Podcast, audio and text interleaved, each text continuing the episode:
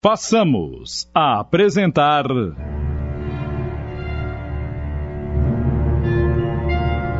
Inimigo de Família.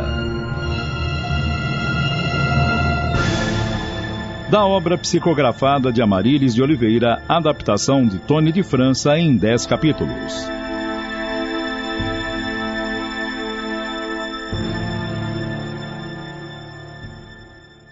Sou uma injustiçada do destino. Nunca terei uma joia. Meu marido é um pão duro que não me ama. Ai, meu Deus, como sofro. Não contavam com a minha astúcia.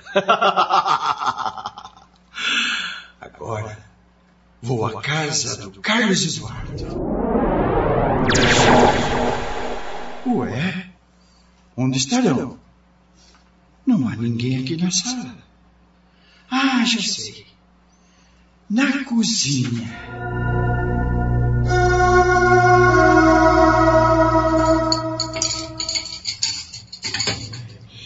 Puxa, Carlos, não comi nada naquela festa. Aqueles salgadinhos tinham uma cara. Ai, credo! Ora, você que exagerou. Estavam deliciosos. É que para você nada faz mal. Parece ter estômago de avestruz. O meu é delicado.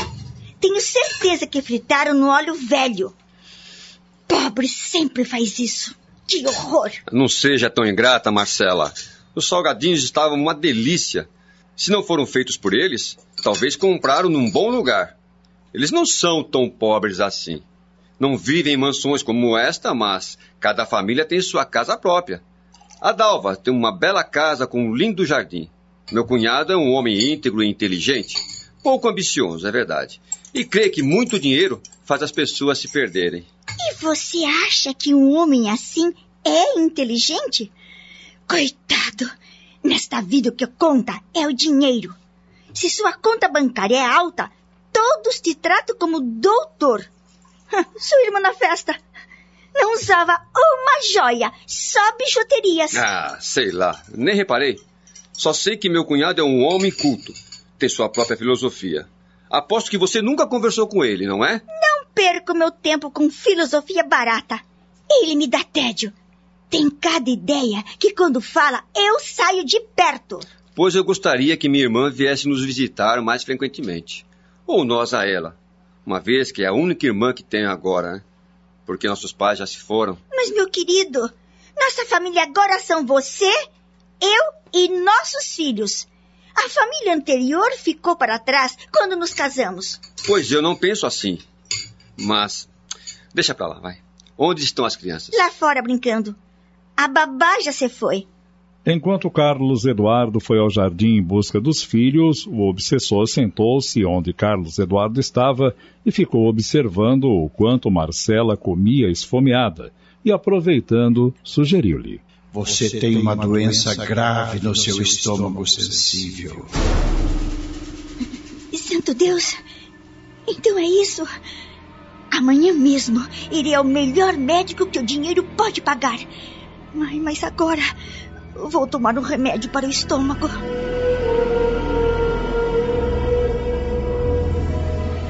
Após todos se recolherem, o obsessor foi até o jardim, pensando naquelas crianças, se elas tinham alguma relevância em seu passado. Foi quando sentiu alguém sentando-se ao seu lado e lhe perguntou: Por que ainda está aqui? Não, não é da sua conta! Ah, é sim! É minha família também que você quer desarranjar, não é? Eles se detestam.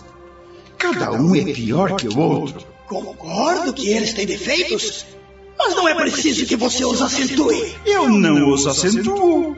Apenas faço sugestões e cabe a eles fazer o que querem. É, mas sua influência é maléfica. E você sabe disso. Esqueça o passado e venha crescer. Não fique na erraticidade. O obsessor não deu ouvidos e, quando estava se retirando. Ei! Ei!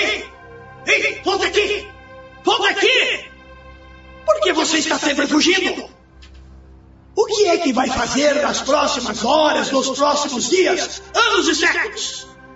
Não perca mais o seu precioso tempo para experimentar a paz, meu amigo! E quem lhe disse que eu quero o tédio da paz, hein? Larga do meu pé, chulé! O espírito amigo percebeu que ele queria mesmo era fugir de sua companhia. Perambulou pelas ruas escuras e procurou entrar numa casa noturna onde a orgia rolava solta, mas não conseguiu, pois haviam ali mais desencarnados que encarnados. Quando se retirava, alguém lá de dentro gritou: Ei! Você aí! Estou lhe reconhecendo! Volte aqui! Volte aqui! Não me lembro de você, não me lembro. Vai se lembrar. Eu convivi com você. Nós participávamos de bacanais. Lembra-se quando fomos à casa de uma senhora libertina que desencaminhou três sobrinhas jovens e virgens? Vamos, relaxe, estamos entre amigos.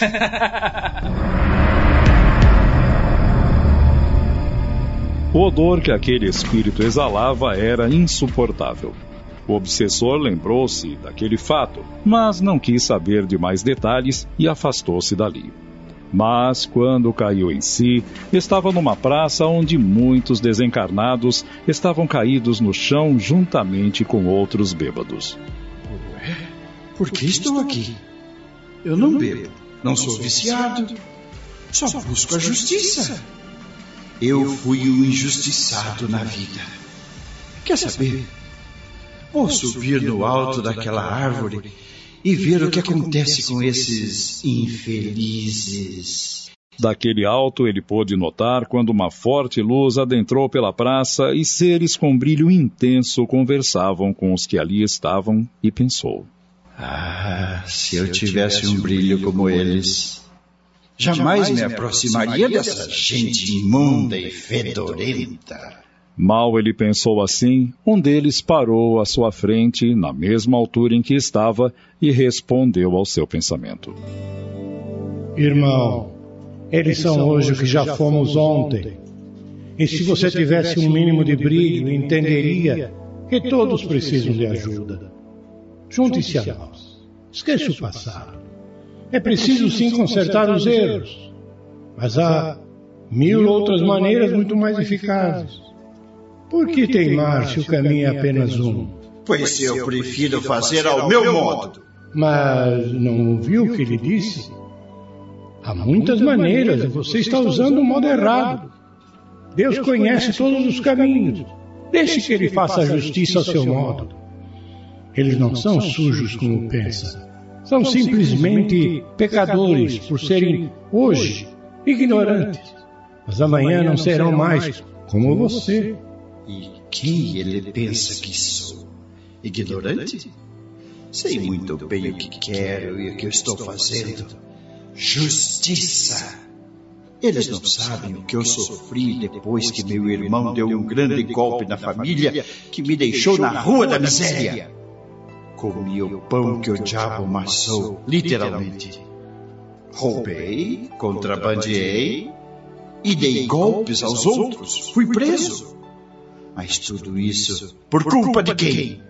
Ah, mas todos pagarão. Eu serei a mão vingativa de Deus. Que grande engano. Deus jamais teria uma mão vingativa. Nós, socorristas no plano espiritual, desejamos protegê-lo de si próprio, que nos acompanhe e que reencarne como seus parentes o fizeram, a fim de ultrapassar esse ódio doentio de vingança. Mas, pois saiba que já tenho em meu sangue o vício do roubo e da vingança. Minha irmã e meu cunhado irão pagar por estarem desfrutando do que é meu. O dia já amanhece. Agora vou à casa de Carlos Eduardo.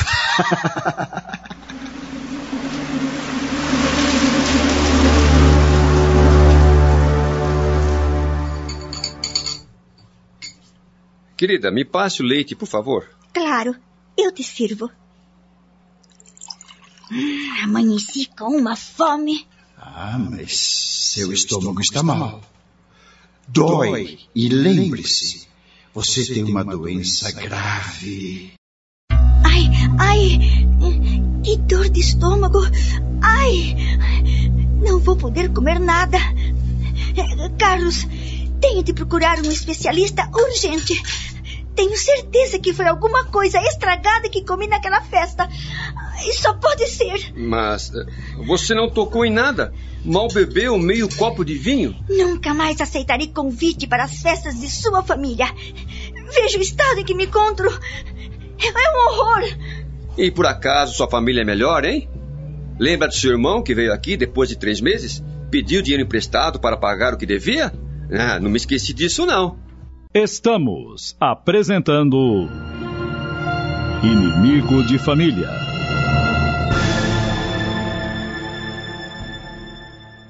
Voltamos a apresentar Inimigo de Família.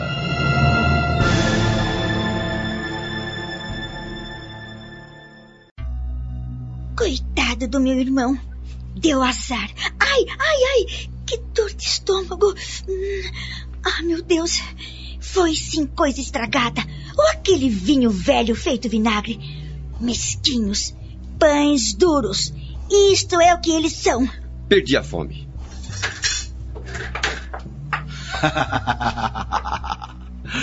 o mau humor já está instalado aqui.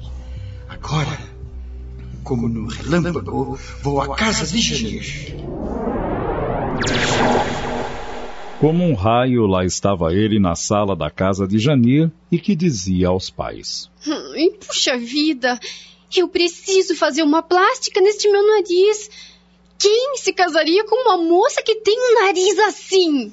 Filha, filha, uma plástica custa caro e não temos o dinheiro. Ai, vocês querem me ver solteirona pelo resto da vida? É isso! Vocês não se preocupam comigo mesmo? Ai, eu sou uma infeliz! Nem pai, nem mãe entendiam que o nariz não era somente o problema da filha, e sim seu estado de dona dos pretendentes que se afastavam dela. O pai, preocupado, refletiu e disse: Filha, eu vou ver se consigo um empréstimo com o meu sobrinho Carlos Eduardo. É isso aí. Quem sabe ele paga a cirurgia e você nem precisa repor o dinheiro, não é? Ele é rico. Essa quantia não vai lhe fazer falta. Vou esperar para ver o final desta novela. Agora, vou à casa de Dalva, aquela fofoqueira. Lá estava Dalva fofocando com uma de suas vizinhas sobre a festa na família. Falava mal de todos e, como ele não podia acrescentar nada, se dirigiu à casa de Holanda e. Ah, desgraçada! Você achou que me levando comida da cadeia era tudo? Não, não era. Quando te pedi uma arma, você negou. Queria me ver mofando naquele inferno. Desgraçada! Uba! Ela tem filhos e isso é bom demais. Vou me vingar e me divertir à beça. Filhos, vocês vão sair esta noite? Se vão, cuidado com as companhias, hein?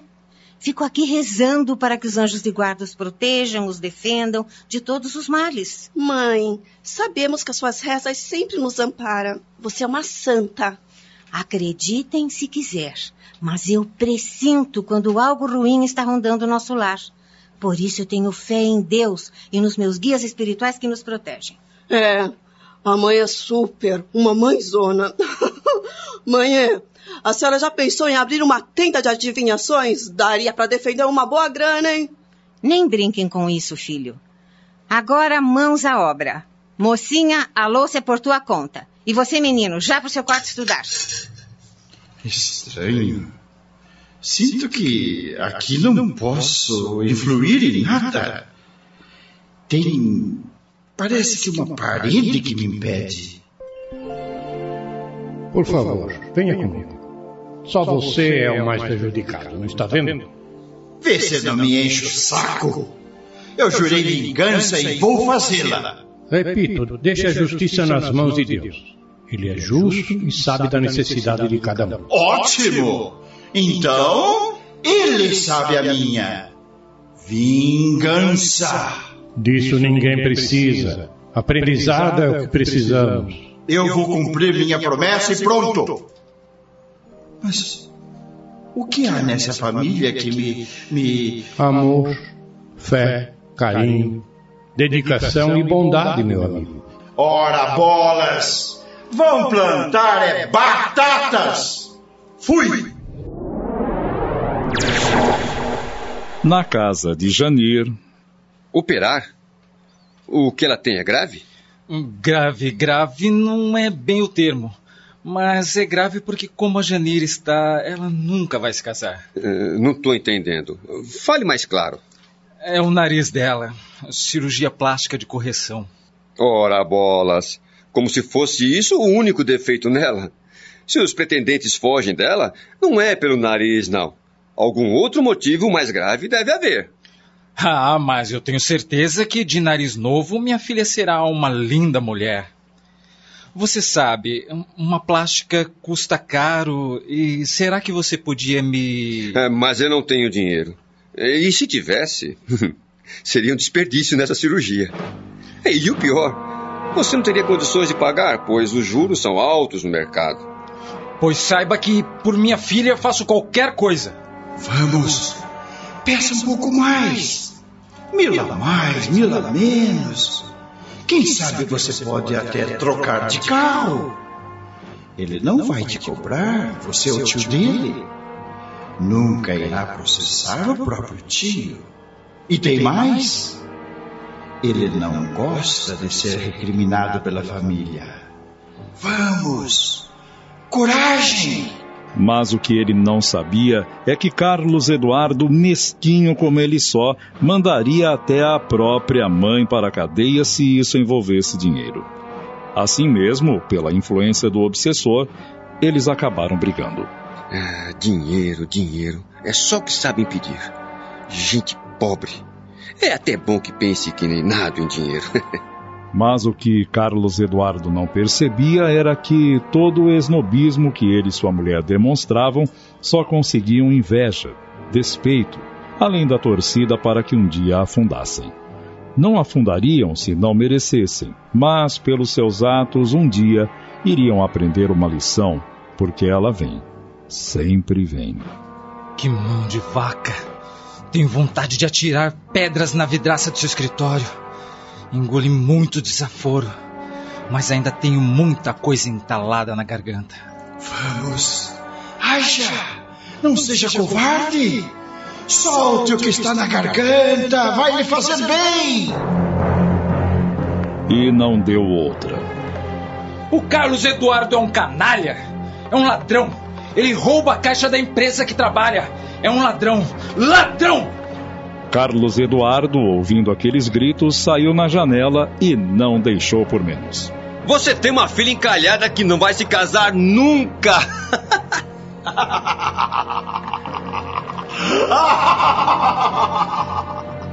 A baderna está feita. Mas o que você ganha com tudo isso? Satisfação, muita satisfação. Veja como são ridículos. E por acaso você não é?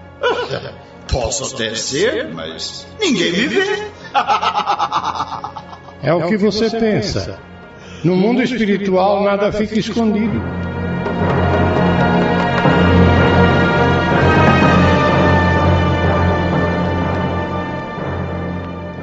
Novamente o obsessor voltou à casa de Janir e. Realmente, esse seu nariz nunca vai permitir que se case. É um horror! Se eu não fizer uma plástica no nariz, eu não sei o que será de mim. Alfredo, que cara é essa? Não me diga que Carlos Eduardo não vai emprestar o dinheiro. É, não vai. Mas escreva o que lhe digo. Nunca mais olho na cara daquele mão de vaca. Ele acha que eu nunca o pagaria?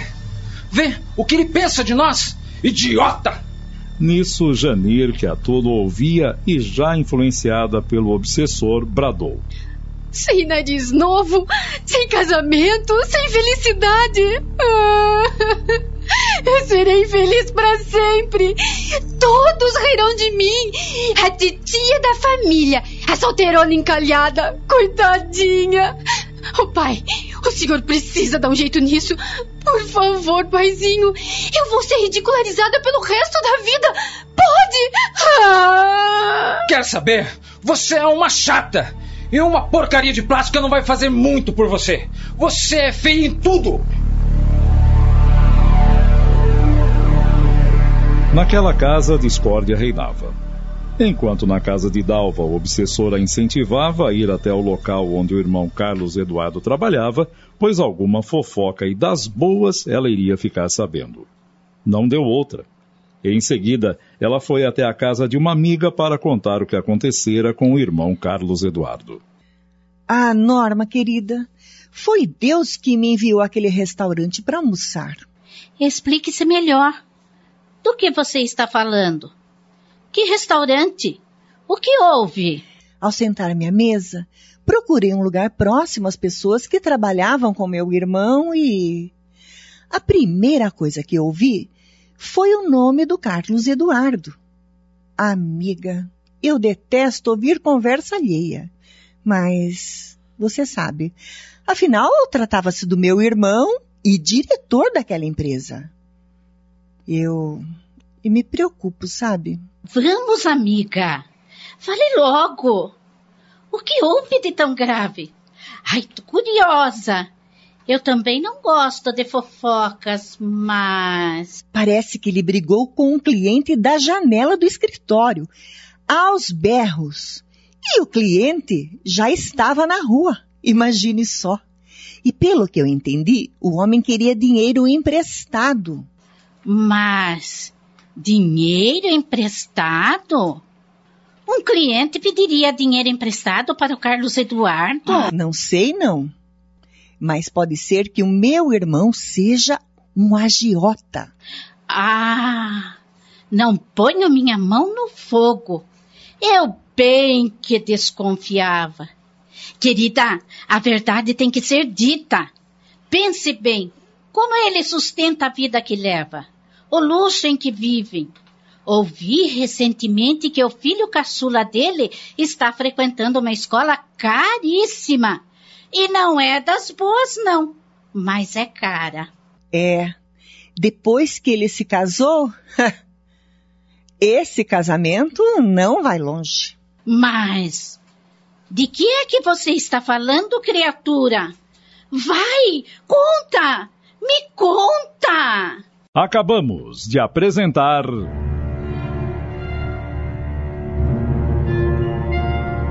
Inimigo de Família. Da obra psicografada de Amarílis de Oliveira, adaptação de Tony de França em 10 capítulos.